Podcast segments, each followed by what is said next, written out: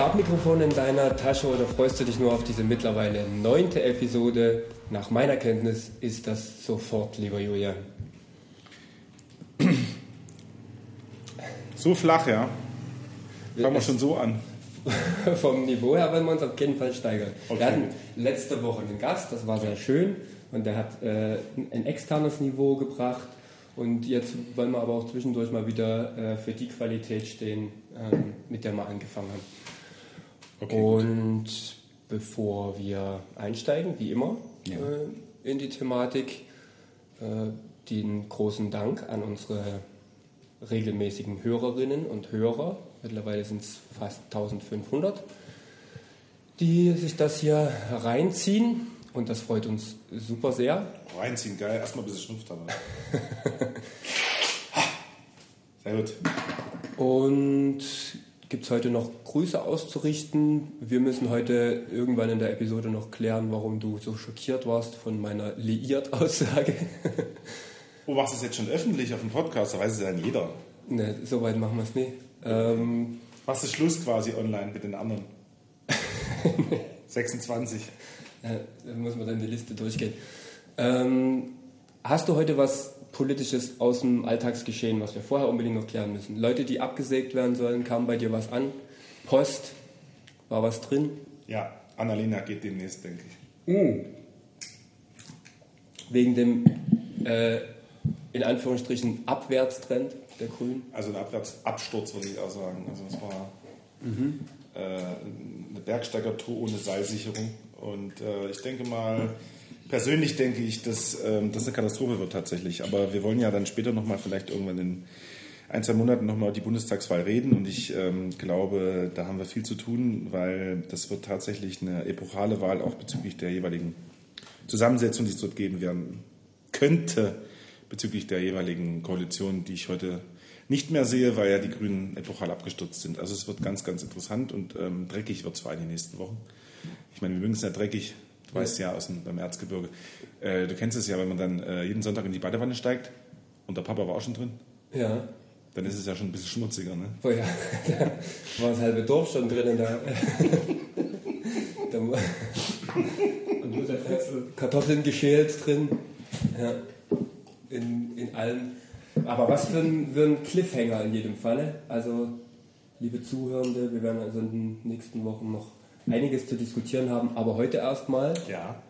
Heute wollen wir im Rundfunkhaus des Ostens Ja. in deiner Küche besprechen, ähm, was denn die neuen Bundesländer für eine Rolle in den Medien haben. Also im MDR quasi Außenableger. Das ist ja bei mir hier. Da Ja. ging wir vom Aldi.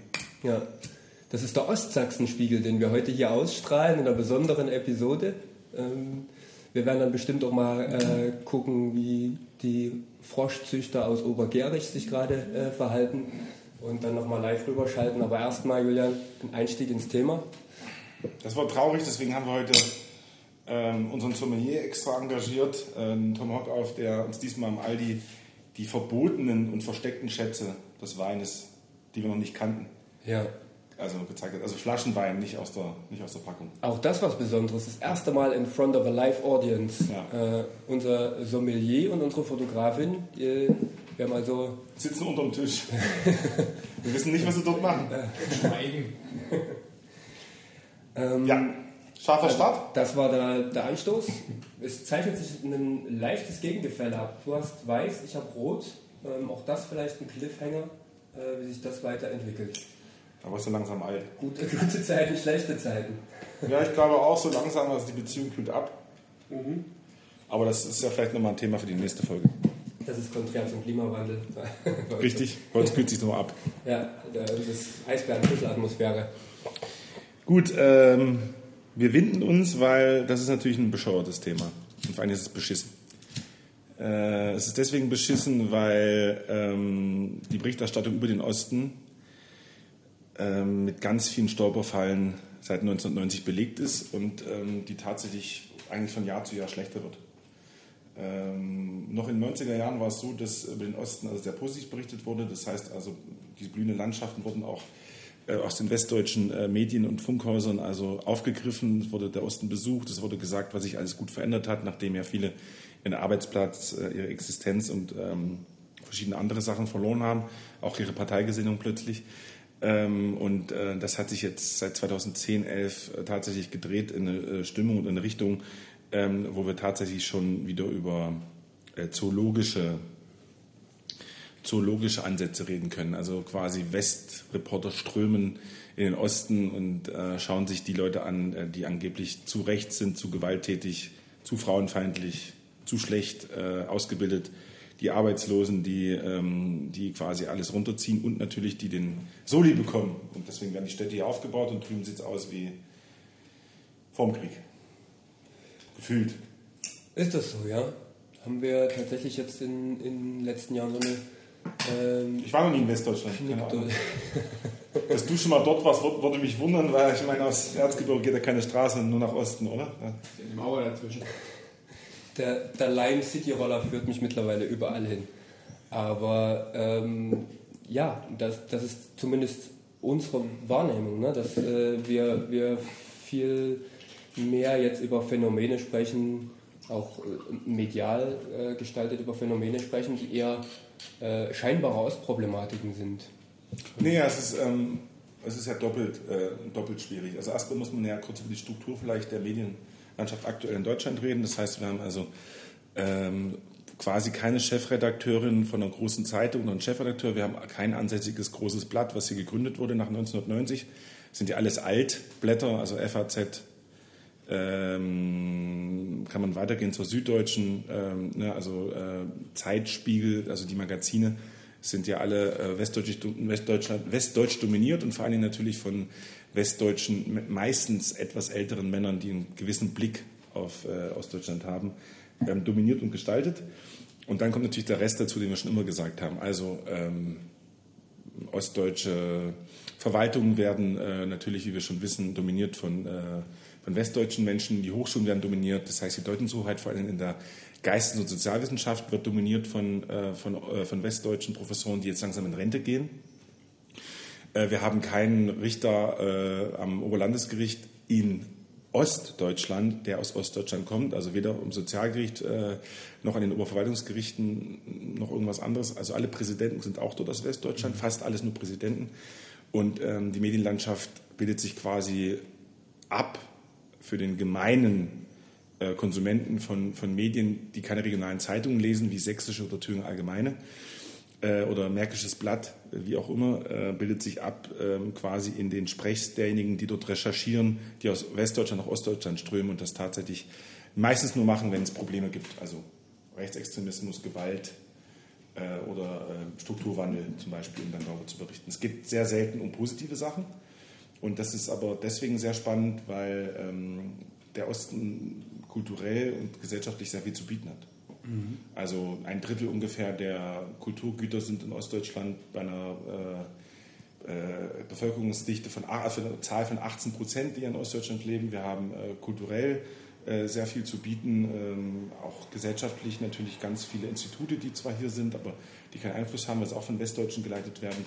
Und äh, so, ist der, so ist das Bild. Das heißt, man kann also kurz pointiert zusammenfassen, der Ostdeutsche ist im Osten der Ossi und im Westen der Ossi, wenn hingegen der Westdeutsche im Westen ein Individuum ist und äh, selbst wenn er nach, nach Ostdeutschland kommt, auch noch als, zwar als Westdeutscher gesehen wird, aber als jemand, der quasi eine eigene Meinung und eine eigene Identität hat. Das heißt also, man sagt nicht der Westdeutsche äh, und meint damit den Bayern genauso wie den äh, Schleswig-Holsteiner, ähm, da wird schon abgegrenzt, aber andersrum ist es so, der Ostdeutsche ist der Ostdeutsche. Und da muss ich nochmal Lukas Wietsche vom letzten Mal widersprechen, weil das ein ganz wichtiger Punkt ist.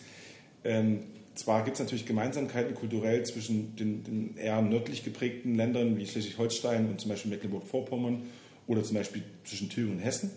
Aber äh, nichtsdestotrotz, wenn man Reportagen liest, wenn man äh, medienmäßig was äh, sich anschaut, dann ist es, wie tickt der Ossi, wer braucht den Osten, äh, warum ist im Osten wieder Trouble, ähm, was haben die Ostdeutschen falsch gemacht. Also das ist dann schon so, so, so eine Kollektivschuld, die den Ostdeutschen dort angehaftet wird. Mhm. Ist das tatsächlich so? Ist das äh, so undifferenziert? Ja? Oder ist das unsere Wahrnehmung?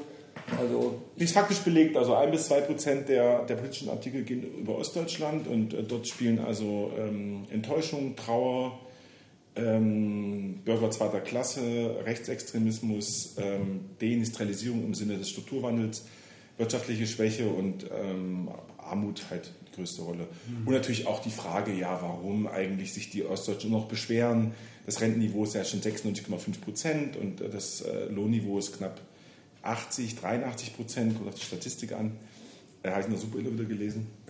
super Abbildung. Ja. Ich mag die Farben dort. Ja, das stimmt. Das Magenta ist immer ganz, ganz, ganz prominent. Und unten drunter steht auch meistens, was Heike Makatsch gerade macht. Das interessiert mich meistens am meisten. Also ganz hinten gibt es ja diese Rubrik, was macht eigentlich? Ja. Und zum Beispiel, was macht eigentlich Kurt Biedenkopf? Der zieht mit 88 zurück in den Osten, weil er der Meinung ist, er wird dort gebraucht. Ja, und wenn Kurt Biedenkopf nach Sachsen kommt, dann haben wir wirklich ein Problem. Also zumindest mit 88. König Kurt. Also ja, wir haben uns ja ein bisschen von der Objektivität verabschiedet, aber tatsächlich ist das auch meine Auffassung, dass wir vor allem dann auftauchen, wenn es um die Beschwerden über das Lohnniveau geht, ähm, ja. Wenn es um die Beschwerden geht über das Rentenniveau. Und wir kriegen ja aber auch ab und zu mal, besonders hier im Osten des Ostens, ja mit, dass ja auch mal äh, Schlaglichter geworfen werden auf so Macherinnen und Macherkultur und dass man ja versucht, ähm, den Aufbruch Ost jetzt irgendwie 30 Jahre später doch darzustellen. Das sind, wohl, das sind für mich wohlfällige Stellvertreterdebatten, die dort geführt werden. Da suche ich mal zweite Unternehmen raus, die dann irgendwie was ganz losmachen. Und ich habe manchmal das Gefühl, wirklich wie im Zoo, dann werden so gestreichelt, das macht er aber gut. Er hatte keine Ahnung von Wirtschaft, das macht er aber gut. Oh, habt ein bisschen Förderung abgegriffen, das macht er aber gut. Ja? Und äh, die Arroganz des westdeutschen Journalisten, und das ist jetzt keine äh, über den Kammstern von allen, sondern das liegt an der Sozialisation natürlich der westdeutschen Journalisten in ihren jeweiligen Häusern, ist natürlich so, dass sie dann ähm, etwas erlebt haben, äh, weil Sie es gerade gesagt haben, etwas erlebt haben, was für die Kaste der Journalisten natürlich äh, fatal war. Ähm, ihnen wurde also entgegengeschrien, gesprochen, geschrieben, E-Mails, Briefe, äh, Attentatsdrohungen, wird gesagt, ähm, ihr seid die Lügenpresse. Ja? Ähm, ihr kommt ja nach Ostdeutschland, berichtet über uns, über Rechtsextremismus, über Pegida, wir sind angeblich ausländerfeindlich, wir sind nicht gastfreundlich und, und, und. Und diesen Gegenwind, die diese Journalisten gespürt haben, haben sie nicht dafür benutzt, um sich zu hinterfragen, ob sie vielleicht mal anhalten müssen mit dem Fahrrad ja, und mal gucken müssen, ob sie wirklich in die richtige Richtung fahren. Mhm. So, und sie haben gedacht, Gegenwind ist gut, ich mache weiter und diffamiert den, den Ostdeutschen noch mehr und noch härter und sagt erst noch rechter und erst noch feindlicher und erst noch äh, rückständiger und Demokratie müssen wir ihm einpollern. Und genau äh, da liegt ja ähm, die Würze dieser Diskussion eigentlich, dass wir 30 Jahre nach dem äh, nach der Geschichte quasi wieder äh, in die 90er verfallen. Ähm, weil wir das, das Bild der Überwindung der Mauer, die geglaubt wurde, geschafft worden zu sein, äh, jetzt mit unserer Generation zurückholen, indem ähm, es wieder zu einer, so einer re lokalen Struktur kommt und Leute sich wieder Identität und Heimat entdecken und sich abgrenzen, aber negativ abgrenzen im Sinne von, dass sie eine Zweiklassengesellschaft aufmachen. Also ein Bayer hat kein Problem zu sagen, ich komme aus Bayern, äh, ich komme aus Franken, ich, ich komme da und daher. Das ist meine kulturelle und meine gesellschaftliche Identität. Das ist wiederum im Osten, äh, was mehr so belächelt wird. So, ne? Also du kommst da und daher. Und da werden natürlich die Journalisten werden natürlich dann spitz und dann werden die ein bisschen gestreichelt. Und dann haben sie das Problem, wenn dann Gegenwind kommt. Und der Gegenwind hat dazu geführt, dass die Journalisten Wutjournalisten geworden sind. Also Wutbürger gegen Wutjournalisten. Die Bürger haben sich angegriffen gefühlt, weil sie sich falsch haben darstellen, also sie haben sich falsch dargestellt gefühlt in den Medien. Ja. Und der Wutjournalist war wütend auf die Bürger, die gesagt haben, du berichtest falsch über mich. Mhm. Ja? Und daraus ist quasi eine Trotzhaltung entstanden, die ganz gefährlich ist. Also glaubst du, dass ähm, so Darstellungen wie zum Beispiel von Jan Böhmermann über Sachsen vor allem noch mehr Schlechtes bewirkt haben, was so die, die Wahrnehmung ähm, der Ossis selber angeht? Ja, es ist ja ganz einfach. Wenn man äh, vor 1990 jemanden gesucht hat, der quasi ähm, einen blöden Dialekt oder irgendwie bescheuert erscheint, hat man den Bayern genommen. Der hat ein bisschen so einen auf Allgäu gemacht und man kaum verstehen kann. Ja, das hat auch letztes, äh, letzte Woche Lukas Wietzel gesagt. Ne? Da hat man halt den, den Sachsen dann in Ostdeutschland genommen, der halt auch ein bisschen komisch spricht so und hat ihn versucht, dumm nachzumachen. Äh, das Problem an der Geschichte ist, ähm, es gibt einen Unterschied zwischen Probleme aufzeigen und ähm, Probleme kreieren, dort wo der Journalist der Meinung ist, dort sind welche. Ja? Und mhm. ähm, eine Reise von zwei Tagen, wie es zum Beispiel 2019 zur Bürger Oberbürgermeisterwahl war, wo gut 15 bis 20 ähm, Teams hier waren von verschiedenen Sendern und verschiedenen äh, Presseerzeugnissen, sage ich mal. Dann sich eine Meinung bilden zu können über zwei Tage Görlitz und warum jetzt hier alle äh, die AfD gewählt haben. Das ist ein ganz gefährlicher Trend, weil es ist schlecht recherchiert ähm, und kein Mensch würde nach Duisburg-Marxloh gehen und eine Reportage über die Duisburger machen, die sich so schlimm beschweren über die Sinti und Roma, die dort sind, sondern im Mittelpunkt dieser Reportagen sind dann die Ausländer interessanterweise. Ne? Aber im Mittelpunkt unserer Reportagen, wenn es über die Ostdeutschen geht, sind die Ostdeutschen selbst, die dann quasi die Kriegstreiber, die, die Rassisten, äh, die Hetzer sind. Ja? Und das ist eine ganz gefährliche Kombination, weil am Ende ja daraus dann Folgendes ähm, erwachsen muss, nämlich ähm, die Ablehnung von, von Journalismus. Ja? Mhm. Jetzt haben die Journalisten aber trotzdem, wenn man sich mal mitfühlend verhält, äh, die große Herausforderung, die Probleme haben wir ja trotzdem. Ne? Also es ist ja ein, nach wie vor ein sächsisches Problem mit äh, Rechtsradikalismus. Es ist natürlich auch ein westdeutsches Problem. Es ist auch ein Thüringer Problem, es ist auch ein Brandenburger Problem, es ist ein Berliner Problem, es ist ein Dortmunder Problem gewesen, jahrelang im Kiez in Dortmund. Ist es immer noch, ja. Ja, aber die ziehen jetzt alle nach Chemnitz, also äh, mit, der, mit der Kampagne Zusammenrücken. Ähm, da wurde halt so ein bisschen, oh Gott, da haben sich ein paar Leute zusammengerottet und gut. Ähm, aber das ist natürlich eine völlig falsche Darstellung. Also äh, viel gefährlicher ist was ganz anderes. Also ähm, wer die Wahlbewegungen als ordentlich arbeitender Journalist, politischer Journalist tatsächlich mal sich ordentlich anschaut, sind es Protestwahlbewegungen. Das hat mit der AfD zu 70 bis 80 Prozent gar nichts zu tun. Die Leute sind von den Linken zur AfD gegangen, von der AfD, wenn sie enttäuscht waren, wieder zu den Linken zurück. Das heißt, es hat nichts damit zu tun, dass die Leute eine bestimmte Einstellung haben, sondern sie haben eine Protesthaltung. So, und die Protesthaltung kommt mit einer gewissen Sicherheit in einem bestimmten Prozentsatz genau aus diesem Grund, weil über die Leute berichtet wird, in einem Duktus und einer, einer, Idee, die sie haben über den Osten, ähm, der schlecht recherchiert ist. Lass mal schnell nach Osten fahren, machen schnell eine Reportage. Hier sind die Rechten, da müssen wir sie verfolgen. Ja? Das ist genau die falsche Idee. Es fehlen also Leute, die sich wirklich dem Osten beschäftigen wollen, also befassen wollen, die Lust haben, ähm, auch äh, die Systemumbrüche und Brüche zu sehen. Und das sehe ich gar nicht, weil natürlich die schnelle Reportage und die schnelle, die schnelle Klickzahl natürlich, naja, ich würde fast mal sagen, schon fast provozieren, dass man keine 5, 6, 7, 8, 9, 10 Tage verbringt, sondern einen halben Tag. Mhm. Ja? Jetzt haben ja zumindest die öffentlich-rechtlichen Sender ähm, die Aufgabe, ähm, Bildungsformate zu entwickeln. Und wir haben ja jetzt als, ich würde schon sagen, wir sind ja ein Bildungsformat. Julian. Natürlich. Wir sind tatsächlich eins der fortschrittlichsten Bildungsformate. Super Elo, Super Elo. Neben der Super Elo, es gibt, eine, es gibt noch mehr. Äh, Freizeit, ja. Revue. Genau. Und wo wir haben, was, Freizeit wir, bis, auch noch. was wir bisher vom, äh, noch nie gemacht haben, ist vielleicht mal ein Kreuzworträtsel oder sowas, ne? ne das, äh, also das Kreuzwortregel des alten Menschen ist ja so Doku. Ja. Weil sie ja alle schon durchgekreuzt haben, die Kreuzworträtsel. Sie wissen ja mittlerweile alle Begriffe, also was weiß ich. Ne? Also no, no, Sudoku ist doch mit Zahlen. Ja, das ist ja das, das, das Ding. Äh, wenn Sie jahrelang Kreuzworträtsel gemacht haben, dann wissen Sie alle Begriffe. Ja. Ja, zum Beispiel, keine Ahnung. Äh, ein, ein, ein, äh, beschreiben Sie mir einen Menschen, der nicht sehr viel Intellekt hat mit vier Buchstaben. Sagen ja. wir jetzt nie Ossi. Schimpanse. Dumm. Ja, okay. Zum Beispiel. Aber Ossi wäre halt natürlich auch gepasst. Ne? Also deswegen, äh, Sie merken also, äh, das ist aber das Problem. Ähm, was Sie gesagt haben, ist ja deswegen so interessant, weil wir kaum ähm, die Bestrebungen haben, außer bei der Z jetzt, also die, der Ableger quasi der Zeit, der Zeit äh, wo eine äh, relativ junge ähm, Journalistin sich durchgesetzt hat als Chefredakteurin, die Ostdeutschland-Ressort gegründet hat und, und, und, ähm, auch auf diese Probleme aufmerksam macht, ist es ja eigentlich immer noch so, äh, dass es immer noch so aus einer gewissen Entfernung gesehen wird. Und ich bin auch immer noch total überwältigt davon, dass wenn man also äh, sich Serien anschaut, Talkshows anschaut, dass immer die Westdeutschen genau wissen, wie der Ostdeutsche tickt. Die Westdeutschen wissen das ganz genau. Der Sozialpsychologe Harald Welzer, den ich sehr mag, weiß es genauso gut, wie der Herr Brecht es weiß. Ähm, es, Herr Patzelt äh, im politischen Bereich weiß super gut, wie die hier alle ticken. Aus Passau? Aus Passau, ja.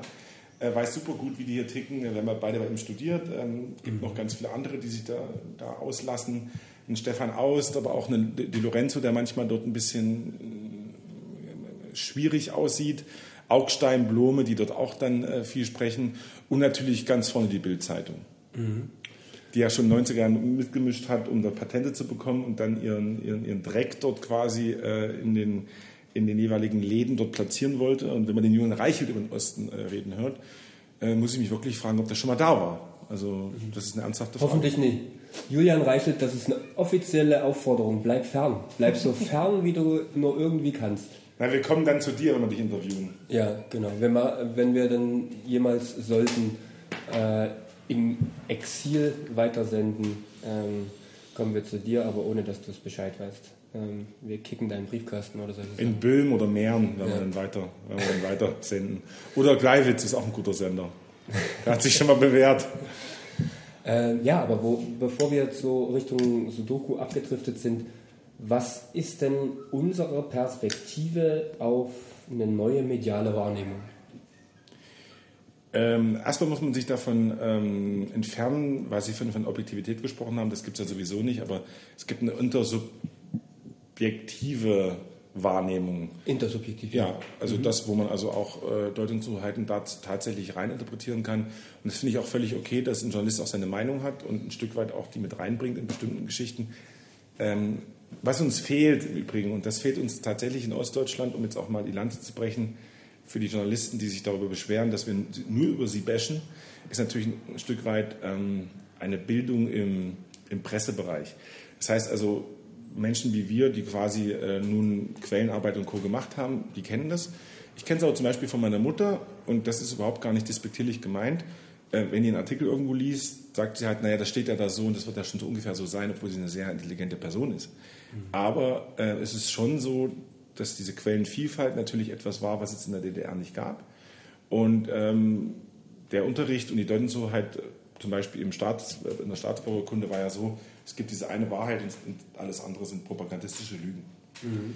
Und äh, das kann sich natürlich auch bei vielen durchziehen, dann auch in der, in der Kindgeneration. Ja? Also wenn man so aufgewachsen ist, dann weiß man natürlich auch, okay, vielleicht äh, bin ich ja nicht ganz richtig. Interessanterweise allerdings muss man ja wiederum sagen, wenn man das mal umdreht, ist es ja so, dass die ähm, Menschen aus Ostdeutschland wiederum auf Menschen aus Westdeutschland hören, die sich selbst als nicht Mainstream bezeichnen. Also von Ken FM bis äh, meinen besten Kumpel äh, Tim K. Liebe Grüße. Ähm, aber auch Boris Reitschuster und Co. Ja? Also auch alles Menschen, die eigentlich in Westdeutschland verhaftet sind, aber die Leute glauben lieber diesen Menschen, weil sie äh, diesen Anstrich dieser absoluten Wahrheit haben. Mhm. Ja? Und wir sind natürlich wieder bei der, das, dazu, dass sich Menschen in neuen Bundesländern eher dem Anti-Establishment zugehörig genau. fühlen. Ähm, jetzt wäre ja die Aufgabe der Medien, also die Medien haben ja einen, einen hohen Einfluss auf die, den politischen Willensbildungsprozess. Ne? Also das, was, was jetzt auch in den nächsten Wochen passiert, und ähm, da werden wir ja ein und andere Mal Zeuge von, ist, ähm, dass wir natürlich im, im in unseren neuen Bundesländern wahrnehmen, was die Medien eigentlich für einen Einfluss auf unsere politische Bildungsbildung haben. Und naja, also Sie müssen erstmal, na klar, aber Sie müssen erstmal wissen, also zum Beispiel die Grünen sind ja um 50 Prozent, also knapp 50 Prozent abgestürzt, wenn man so möchte. Also Umfragen von 29 Prozent, die es gab, die jetzt mittlerweile bei 16, 17 äh, verhaftet sind. Ähm, natürlich Gesamtdeutschland, in, in Ostdeutschland ist ein bisschen anders. Wiederum äh, die AfD, also umso mehr die Grünen in ähm, der ehemaligen DDR, also auf, dem, auf, auf, auf ostdeutschem Gebiet quasi einbüßen von Leuten, die sowieso etwas skeptisch waren, sie zu wählen. Das sind also, äh, in der Politikwissenschaft sagt man dazu, äh, emotionale Wechselwähler. Äh, die gehen jetzt wieder zurück. Also gehen jetzt zurück jetzt zur AfD, ähm, weil sie sagen, okay, Protest ist dann doch besser als inhaltlich was zu wählen. Ja? Und da ist ein, ganz großer Teil an diesem Prozess sind äh, die Medien schuld. Ähm, und natürlich auch zum Beispiel, dass jemand wie Annalena Baerbock oder Herr Habeck, obwohl er jetzt einmal hier mal äh, mit Franziska Schubert hier in, in, in Görlitz mal war, aber dass natürlich ähm, auch Annalena Baerbock den Osten größtenteils meidet. Ja? Weil sie auch merkt, da ist aktuell nicht viel zu holen und sie wird vielleicht ausgebuht in den öffentlichen Veranstaltungen oder, oder, oder. Und noch mehr Gegenwind braucht sie halt nicht. Und äh, da sind Journalisten zum Teil schuld. Ja, und ähm, die Hetzkampagne, die gelaufen ist mit einer westdeutschen Kandidatin, und das war eine Hetzkampagne für mich, also wurden ja Sachen rausgeholt, unabhängig von ihren Fehlern, die sie gemacht hat, die sehr groß waren. Aber diese Hetzkampagnen, die rausgeholt wurden, waren ja so ins Markt treffen mit Absicht, um sie zu verhindern, um was zu ermöglichen. Ja? Also wir wissen ja gar nicht, was sie ermöglichen wollen damit. Also was soll passieren? Weiter so Laschet ist ja auch, ist auch keine Idee. Aber in, in, Ostdeutschland merkt man das ganz genau, dass das auf einen, auf einen Peak trifft. Die Leute lassen sich ungern verarschen hier. Ja? Und äh, wir, haben, ähm, wir haben Brennglas in Ostdeutschland, wenn es um, um Entwicklung geht, Parteiendestruktion, äh, gesellschaftliche Veränderungen, äh, Asylpolitik, die zum Teil rüberschwappt auf Westdeutschland, wo es jetzt auch immer mehr ablehnende Haltung gegen den Islamismus und den jeweiligen Leuten, die angeblich aus den Ländern kommen, wo dieser vorherrschen würde was ja Quatsch ist, ist ja nicht Islamismus, sondern das ist ja eigentlich nur einfach der Glaube der Islam. Die, die sind radikal wie immer. Und da kommt es interessant, weil jetzt ist nämlich der Punkt erreicht, wo, wo ähm, ostdeutsche Medienlandschaften die Möglichkeit hätten, äh, nicht nur zu intervenieren, sondern eigene Punkte zu setzen. Und dazu sind sie aber medial überhaupt gar nicht vertreten. Es gibt kein Medium, wo ein, wo ein ostdeutscher Verlag oder ein ostdeutsches Medium so viel äh, Popularität oder Einfluss gewinnen könnte, um also auch mal klarzuziehen, was passiert eigentlich in Ostdeutschland, woran liegt das, dass bestimmte Trends oder bestimmte Sachen halt sich verschieben oder nicht. Also ich habe natürlich wie immer ein großes, eine große Schwierigkeit mit der Schuldfrage. Ne? Also ich glaube gar nicht, dass, dass der Journalismus in den alten Bundesländern das ähm, aktuell so wahrnimmt. Ne? Also ist, die, die Bemühungen sind schon da, ähm, mehr Fokus auch wieder auf die neuen Bundesländer zu rücken, aber du hast natürlich vollkommen recht, dass das ähm, sehr verkürzt passiert. Jetzt ist, will ich nochmal sagen, ja, unsere Aufgabe, uns ein klares, einen klaren Wunsch zu formulieren, was journalistisch passieren müsste. Ne? Oder äh, kleine Utopien zu entwickeln, wie sich Journalismus entwickeln müsste aktuell. Ne? Und wir, wir haben natürlich viel Alternativmedium, ähm, auch über Blogs und ähm, über, ja, ähm, selbst die sozialen Medien sind natürlich in, in, neuen Bundesländern nie so präsent vertreten. Also selbst äh, diese neue Form des Journalismus ist äh, noch relativ unterpräsentiert. Also zumindest in, in, in, der Allgemeinbevölkerung, in den Gruppen, die sich organisieren, also in den extremistischen Gruppen und die, die gegen das Establishment sind, da sind sie sehr gut organisiert. Teilen sich Videos, äh, sind dort sehr rege, teilen sich natürlich die Videos, von denen ich gesprochen habe, also Reitschuster, KenFM, äh, Tim K., natürlich die ganze Zeit unser veganischer Lieblingsfreund. Ähm, das würde ja im, im, im Umkehrschluss bedeuten, dass sich quasi, dass vor allen Dingen diese äh, großen Medien, die etablierten Medien mehr und mehr an Deutungshoheit verlieren, vor allen Dingen in den neuen Bundesländern. Das an Relevanz verlieren. Nee, das aber absolut, aber das ist ja das, was ich vorhin gesagt habe und das ist das, was entscheidend ist. Ähm, gegen den Lügepresse, gegen Lügenpressevorwurf wurde nichts gemacht, außer Dreck auf die Menschen zu werfen, die den erhoben haben. Es wurde nicht gefragt, warum sagt ihr das zu uns, warum denkt ihr das? Es wurde in ganz wenigen Reportagen, innovativen äh, Geschichten wie Funk und Co. wurde das schon besprochen, aber die, die restlichen Journalisten waren pikiert, weil sie von sich als Duktus und ihr in ihrer Schicht sagen, ich bin ein guter Journalist, ich kann das alles gut einschätzen, ähm, ihr könnt mich nicht angreifen. Und da wird genau das deutlich, um was es ja quasi auch in, den, in der Bevölkerungsstruktur geht. Ähm, wir haben dieses alte Establishment, von dem Lukas Witschel und äh, Sie eine ganze Zeit gesprochen haben, haben wir in Ostdeutschland so gar nicht. Das wächst ja gerade erst an. Ähm, und dieses alte Establishment, von dem ich spreche, sind oft, sehr oft Journalisten, die hier rüberkommen, deren Nachfahren, die hier rüberkommen, die ein gewisses Verständnis von ihrem Job haben, von ihrem Beruf, von ihrer Berufung und sagen, ich habe das gesehen, ich werde das berichten, so ist es. Aber äh, so einfach ist es ja nicht. Äh, Sie können nicht einfach 2016 nach, zur Pegida-Demonstration gehen und können sagen, hier alle Dresdner sind Faschisten. Ja?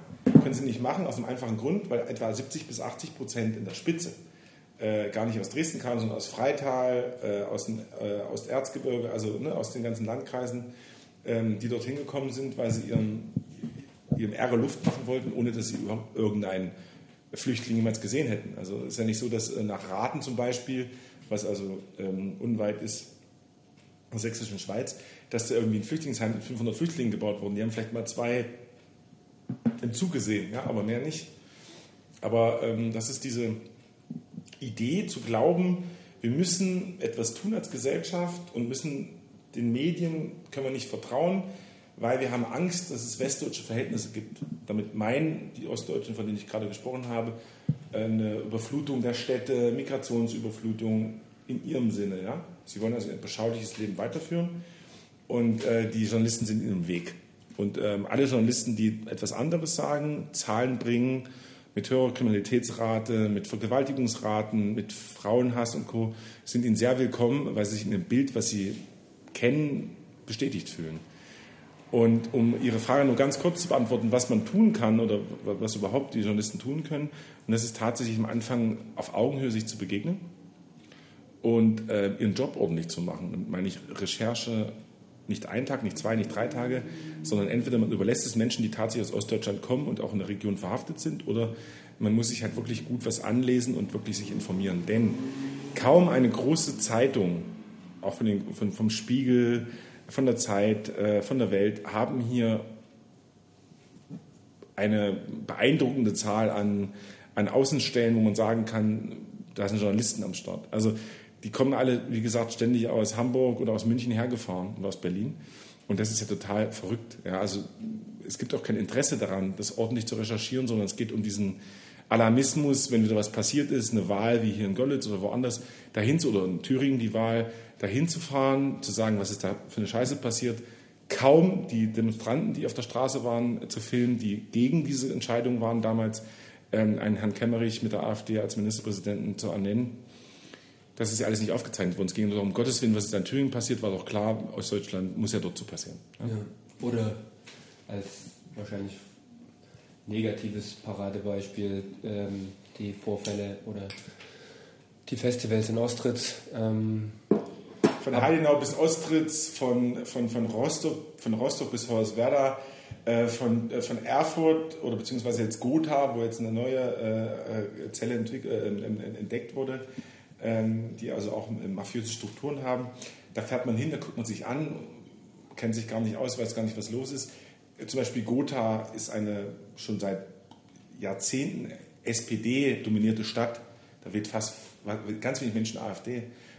Also in, den, in der Stadt selbst, ja. Also rundherum natürlich nicht, aber trotzdem. Und dann wird natürlich gesagt, ja, Gotha war ja, ist ja auch Nest. So, da haben mhm. sie mal eine Zahl gesehen und das war Ende. Also ich plädiere für mehr Recherche, für besseres Verständnis ähm, für Selbsteingeständnisse und Verantwortlichkeit. Ähm, vielleicht haben Sie recht, wenn, wenn Sie sagen, der Schuldbegriff ist zu groß, aber Verantwortlichkeit und Verantwortung zu übernehmen. Und ich plädiere dafür, ähm, aufzuhören zu glauben, dass man den Osten nur nach unten drücken muss, sondern es gibt Sachen, wo man den Osten nach oben bringen muss, weil man vom Osten lernen kann. Also was wir schon besprochen haben, Polikliniken, aber auch äh, verschiedene naturwissenschaftliche Ansätze, Kulturgüter und, und, und. Und das ist halt komplett unter. Umgang mit gesellschaftlichem Wandel ist was, was äh, Ossis natürlich viel intensiver lernen. Wieder machen müssen. Ja. Jetzt wieder machen müssen. Zum zweiten Mal quasi. Einmal groß, einmal klein. Und dann sitzen alle da äh, in, ähm, in den Braunkohlegebieten im, äh, im Pott und sagen, ja, Hilfe, Hilfe, Hilfe. Äh, was passiert hier? Ich will jetzt die AfD, ich war mal ein SPD-Kohlekumpel, aber ich habe jetzt keinen Job mehr. Und ähm, die sind ja genauso am Meckern. Aber die werden natürlich ganz anders wahrgenommen als quasi Menschen, die man mitfühlend sein muss und Co. Wiederum sagt man dann, ja, in Ostdeutschland, die Leute sind ja radikal geworden, weil sie keinen Arbeitsplatz mehr haben und schon wieder. Und also man hat, man hat kein Vertrauen. Mhm. Und äh, ich glaube, Vertrauen ist, glaube ich, die entscheidende Brücke, die man schlagen muss zwischen Ost- und Westdeutschland in Bezug auf die Medienlandschaft und auf die Berichterstattung. Nicht nur Vertrauen bringt es dazu, dass man auch äh, Lust hat, weiter reinzugehen in die jeweiligen Bereiche. Also liebe Zuhörende, zum Abschluss haben wir heute eine Premiere erlebt. Julian Neckhoff hat von sich aus positive Aspekte in Aussicht gebracht. Sowas ähm, ist sicherlich das letzte Mal passiert. Ähm, Davon gehe ich fest aus. ja. Und Ich habe mein Tabletten pünktlich genommen. das soll nie wieder passieren. Ähm, wir bedanken uns wieder recht herzlich fürs Zuhören ähm, an die Vertretenden der Medienlandschaft. Ähm, ja, unser Plädoyer gehört für die Herstellung von wieder mehr Vertrauen, auch was äh, in die großen Medienhäuser gehört. Ähm, wir wollen euch gerne wieder vertrauen, besonders wir, die wir heute Abend hier sitzen, ähm, bei Wein und Zigaretten. Ähm, wir werden als ersten Vertrauensbeweis dann wieder jetzt gleich im Anschluss so viel Spiegel und FAZ lesen, wie wir nur können. Und ein bisschen Apfel essen von unserer Fotografin. Äh, Apple, der gibt's mal Doktor weh. Hm? Genau. Wir nutzen unser Vitamin, Vitamin B, wie man im Osten sagt, äh, unsere Beziehungen dafür, ähm, die Medienlandschaft ähm, vielseitiger zu gestalten und einen positiveren Ausblick, vor allen Dingen was die Entwicklungen in den neuen Bundesländern angeht, zu entwickeln. Und damit euch einen schönen Tag, schönen Abend, gute Nacht Guten Abend. und Bis zum nächsten Mal, da wartet eine, eine kleine Atombombe auf Sie, Herr Kiesling. ja, wir haben jetzt so viel angeteasert schon von Anfang an. Ich sage Ihnen das Ähm, gleich. Genau. Und für uns wird es jetzt Zeit, in privatere Gespräche überzugehen ähm, und Eine Kartoffelsuppe zu essen. eine kleine Kartoffelsuppe. Wir gehen jetzt alle nochmal in die Wanne. Geht auch mal in die Wanne. Uranieren wir. Der Ton. Gute Nacht, liebe Freunde. Gute Nacht.